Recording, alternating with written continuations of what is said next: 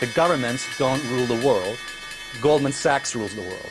Uh, volatility is back in a big way, but interest rates are gravity on stock prices. Anything can happen in markets. I mean, anything can happen in markets. It's going to crash and it's going to fall pretty hard because markets are ruled right now by fear. If I see an opportunity to make money, I go with that. Um, so some people are not actually emotionally or psychologically fit to own stocks. Empiezan los FinPix. Soy Mariano Angulo, esto es No Financieros y vamos al lío. ¡Que invierta su puta madre! 3, 2, 1, 0. We have liftoff.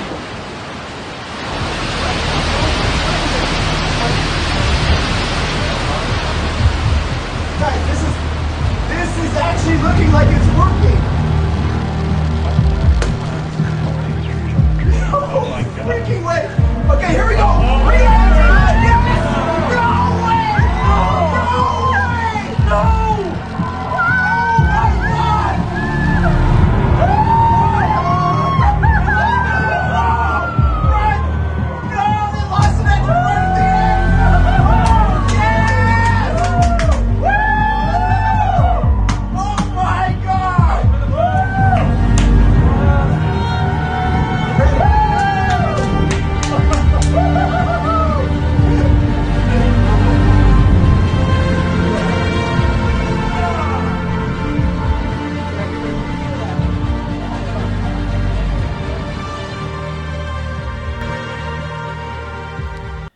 Mientras Elon Musk con su puro...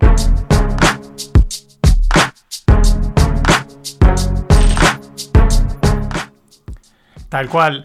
Esto que habéis oído es el despegue de la Starship, el, el test que han lanzado desde SpaceX, que lanzaron ayer. Y bueno, este es un mix que he hecho entre los dos vídeos, los tenéis en la newsletter porque el vídeo, vamos, es espectacular. La nave, he visto ya comparativas, es tan, vamos, es más grande que un avión, aunque no lo parece, pero es un pepinaco enorme. Y bueno, sale en recto, ¿vale? Es el despegue este que, que estáis oyendo. Y cuando dicen el. Bueno, el No Way viene ahora después. eh, hay un momento en que llega al punto más alto, desconectan los propulsores que se vean, supongo que habrán otros. Y entonces la nave empieza, empieza a caer, pero a caer bien. Eso es lo que es flipante, ¿no? O sea, se queda sin el propulsor, se queda como flotando en el aire, aunque algo lo esté sustentando. Y cae bien. O sea, el culo se le echa para atrás, la punta va cayendo hacia adelante. Y cuando está más o menos eh, a la, en horizontal, un poquito inclinada, a- encienden los, otra vez los propulsores y arranca. Y llega un momento en el que, bueno, hacen el vuelo de prueba y entonces vuelven a quitar los propulsores y la nave vuelve a caer y a caer bien. El culo vuelve a meterse hacia abajo, o sea, se pone en vertical como toca.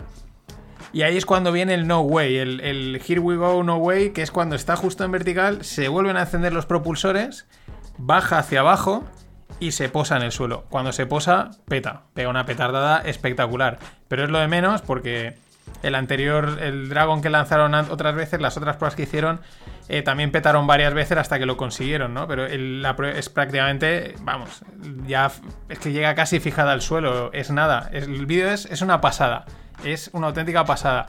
Y mientras que yo me veo a Elon con su purito y ahí, desde Texas, ya sabéis que se ha movido a Texas, le ha dado, ha dicho a a California que no sé qué le dije, dijo, pues ahí os quedáis. Me piro a Texas, dice que por temas operativos y tal, pero sé que también algo tiene que tener ahí con movidas con, el con los gobernadores demócratas de Texas. Yo creo que Elon es un poquito más republicano. En fin, vamos con los FinPix. Una de cal y una de arena en datos internacionales. Salían las peticiones de despido en Estados Unidos de desempleo y bastante, bastante más altas, unas 800 y pico mil respecto a las 700 y pico mil previstas. La semana pasada eran buenas, esta malas, pues ahí estamos. El, el miércoles salían los inventarios de petróleo y eran altísimos, pero, pero muy altos. Es decir, como que no se ha consumido y de repente la demanda era como que, era, como que no, era, no iba a ser buena. Entonces cae el petróleo, y cae el Nasdaq, y cae el SP500, y cae el oro. Remonta el petróleo y los otros no remontan. Y hoy el petróleo llegaba a 50 dólares. En fin, una de cal y una de arena. Y así estamos desde hace tiempo. Lo que les gusta es retrasar las renegociaciones. Hablo del Brexit. las han aplazado al domingo, mucho ojo, porque los domingos, mm, cuando hay que dar malas noticias para el mercado, se dan el domingo. ¿Por qué? Porque así está todo cerrado, ellos igual ya han tomado sus posiciones o las pueden tomar un poquito antes, y cuando abre, pues abre donde toca. No digo que vaya a caer el, lu- el lunes ni mucho menos, simplemente es un hecho anecdótico que he visto ya varias veces. Ya pasó en la caída de marzo, cuando, cuando decidieron hundir el petróleo. Fue una reunión que justo estaba sucediendo el domingo, con el mercado cerrado. Esto lo hacen siempre a conciencia. Por. Bueno, es verdad que igual. Si pasase en el mismo. estando abierto el mercado, igual era una auténtica locura. Pero. Pero bueno, importante. Mientras, en realidad se habla más de las vacunaciones en, en Reino Unido y en cualquier otro, en cualquier otro sitio, que del propio Brexit. Y es algo que al final ya no sabes es que estamos ya aburridos, si va a ser importante, no va a ser importante, será duro, no es, semiduro, como el turrón. No tenemos ni idea. Y hablando de Europa, el, el BCE pues continúa, amplía a 500.000 millones, se dice pronto, 500.000 millones que no va a oler prácticamente nadie, para compras activos, compras de deuda, etcétera, para bueno, para seguir estimulando la economía. La economía pues no la estimulan, es como zombificándola, lo que os contaba ayer. Pero bueno, pues 500.000 más, dale ahí a la maquinita y sacamos 500.000 que se quedan allí, se quedan ahí en, en los mercados, como tuiteaba hoy, hoy un americano, un, un trader americano, decía, ¿queréis ver inflación?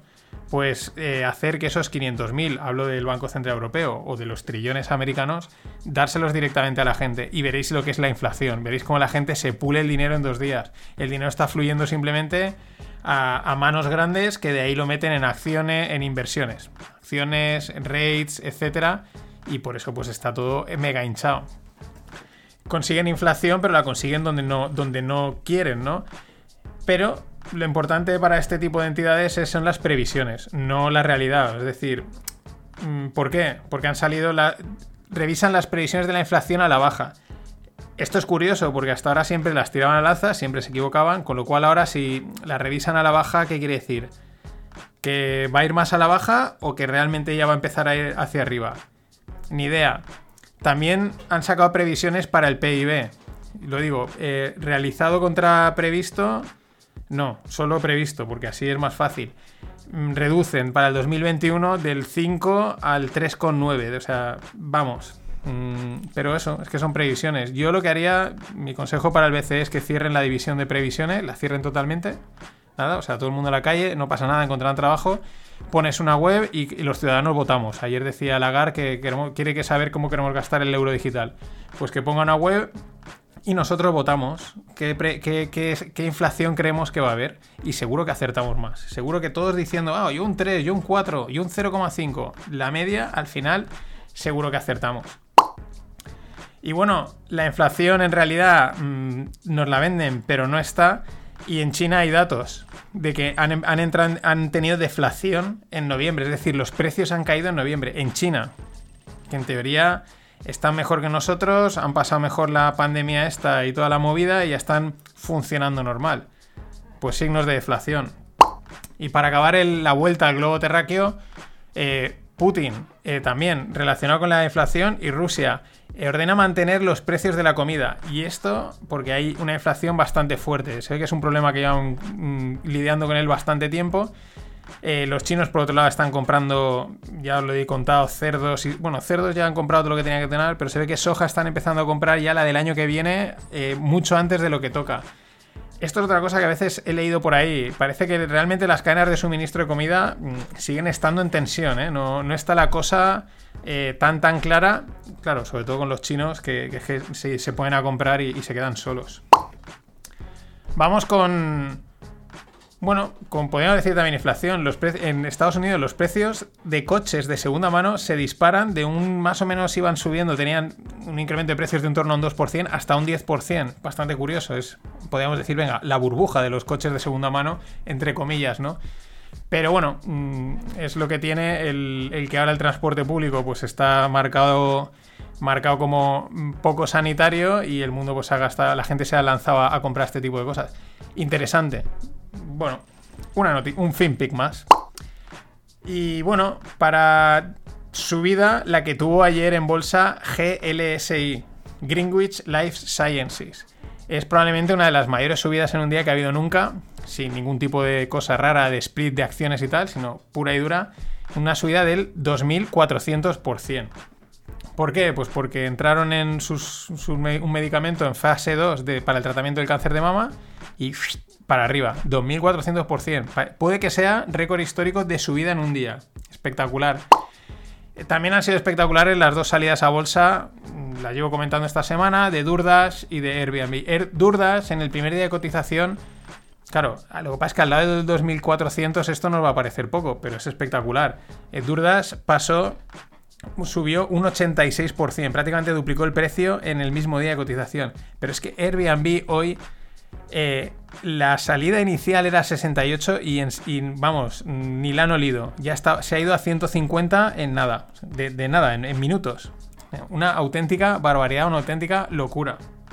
Y bueno, un tema que eh, creo que en los dos lados del mundo, en China y en Estados Unidos, ¿no? El meter en vereda a las tecnológicas. Facebook, 48 estados del fiscales de 48 estados del país y el organismo regulador del comercio eh, le meten una demanda a Facebook por antitrust, por temas de competencia y parece ser que le instan a deshacerse de Instagram y WhatsApp.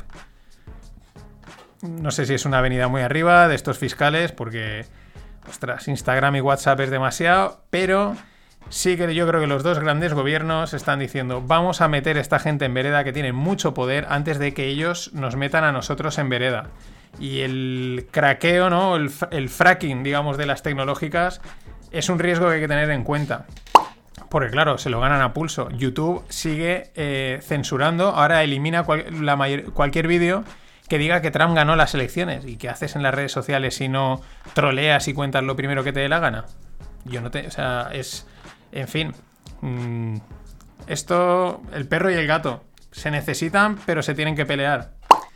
Y muy interesante, Bob Dylan ha vendido toda su música a Universal. 600 canciones, 6.000 versiones mm, por 300 millones de euros. ¿Qué sucede? Pues que el negocio ya no está en vender discos. El negocio, eh, ahora, ahora con la pandemia, ni siquiera en hacer conciertos, el, negocio está en los derechos de autor, ¿no? En, en cuanto te oyen en Spotify y en estos sitios y rascar pasta. Y Dylan ha dicho, pues mira, todo para vosotros y yo, la verdad, lo cobro por adelantado. Goldman Sachs calcula que de cada 10 dólares que pagamos a, una, a un, por ejemplo, un Spotify, unos 3,8, o un 38%, 3,8 van para la discográfica, 3,3 para la plataforma, podría ser Spotify, Spotify. Spotify sería como algo de patatas fritas, ¿no? Bien, 1,7 al músico y 0,6 a los compositores, ¿no? Es ahí donde hay, hay un melón, bueno, un melón no, ahí las grandes discográficas tienen, lo tienen esto cogido por las manos totalmente. Y es una pena porque si se abriese ese mercado, eh, creo que habrían oportunidades muy interesantes en todos los sentidos.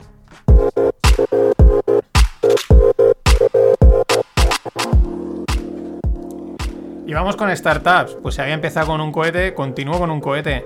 Orbex, una startup de, de espacio de ahí de UK, ha captado 24 millones para lanzar su cohete desde Escocia. Aquí un oyente que sé que vive allí, Pedro, eh, pues igual cuando lo lancen te puedes ir a, verlo ahí en directo. Orbex.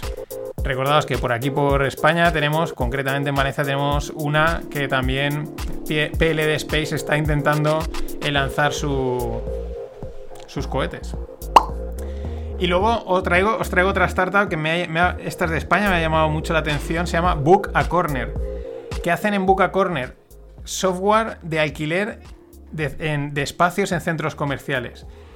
Eh, permite el alquiler, bueno, facilitar la gestión de, los espacios, pero aparte permite por cortos espacios de tiempo para realizar showrooms o pop-ups store.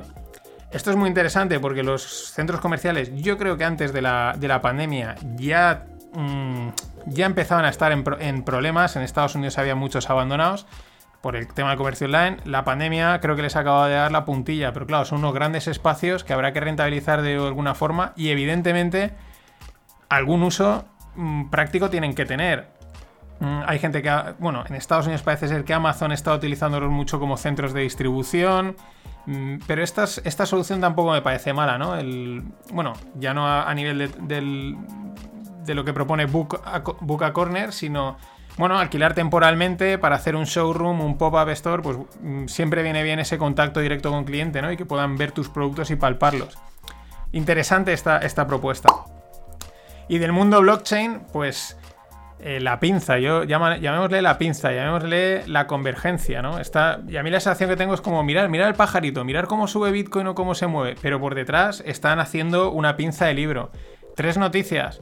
Francia quiere forzar el KYC, el Know Your Client, es decir, quiero saber perfectamente quién tiene una criptomoneda, de dónde es, o sea, fuera del anonimato, con lo cual eh, la narrativa esta de que esto es buah, eh, libertad y tal, mm, la están, la están cercenando totalmente. Francia, por un lado, el Stable Act, que es una ley, una propuesta de ley de Estados Unidos para regular las stablecoins.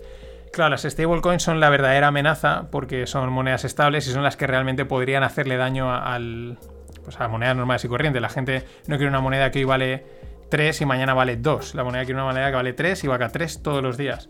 Las stablecoins proponen eso y el Stable Act este va muy fuerte contra las eh, stablecoins.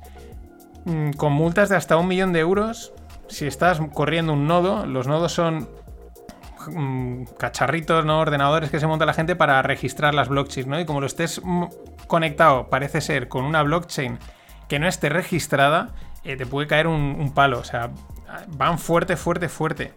Y no pasa nada si no vas fuerte porque hay algunos que se te unen. En este caso, Paxos y BitPay, que son pues dos grandes eh, jugadores de este mundo de las criptomonedas, de compra-venta y estas cosas, pues han solicitado licencias para regulatorias para ser bancos o licencia bancaria en Estados Unidos. Es decir, bueno, mm, aprieto un poco y luego ya aparte ellos vienen. Con lo cual, muchas de estas narrativas happy y tal, que están muy bien, ¿eh? Y ojalá fuesen así, pero al final el poder del Estado es el poder del Estado. Es nada más. Acordado, la semana que viene será la última, antes del parón de Navidades. Volveré después. Y. Hay rogle y hay fin de pod. Hasta entonces. Always look on the bright side of life. Always look on the light side of life.